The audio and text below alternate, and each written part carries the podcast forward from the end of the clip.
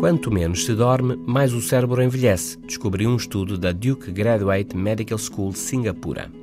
E por causa do ambiente eletrónico, muita gente dorme cada vez menos, sobretudo os adolescentes.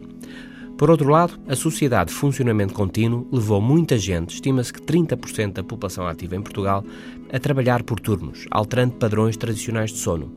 Dorme-se menos horas e menos horas seguidas. As consequências imediatas podem ser a sonolência, o mau humor, a pouca capacidade de concentração. É mau para a saúde, como se sabe. Mas há mais. No dia a dia, os estímulos negativos são processados pela amígdala, uma região do cérebro importante na regulação das emoções, do medo e da agressividade. E os estímulos positivos ou neutros são, por seu lado, processados pela zona cerebral hipocampus. Ora, a falta de sono atinge mais o hipocampus do que a amígdala. A amígdala, sempre alerta, zela pela sobrevivência e é a última a ser atingida. Por isso, a falta de sono prejudica as memórias positivas, o bem-estar, a confiança e a positividade em geral. Com sono a menos, a amígdala toma conta e tudo parece mais cinzento, menos atrativo, mais ameaçador.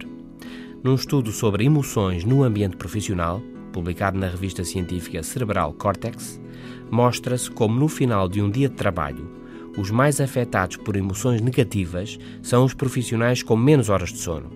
Há um remédio rápido. A seguir ao almoço, num sofá ou inclinado sobre a mesa, faça uma pequenina cesta, uns 15 a 20 minutos. Geralmente é suficiente, acalma a amígdala e volta ao bem-estar. Se quer ter uma boa vida, durma. Dormir evita a negatividade e incentiva as emoções positivas. É de dormir sobre o assunto. Bom fim de semana.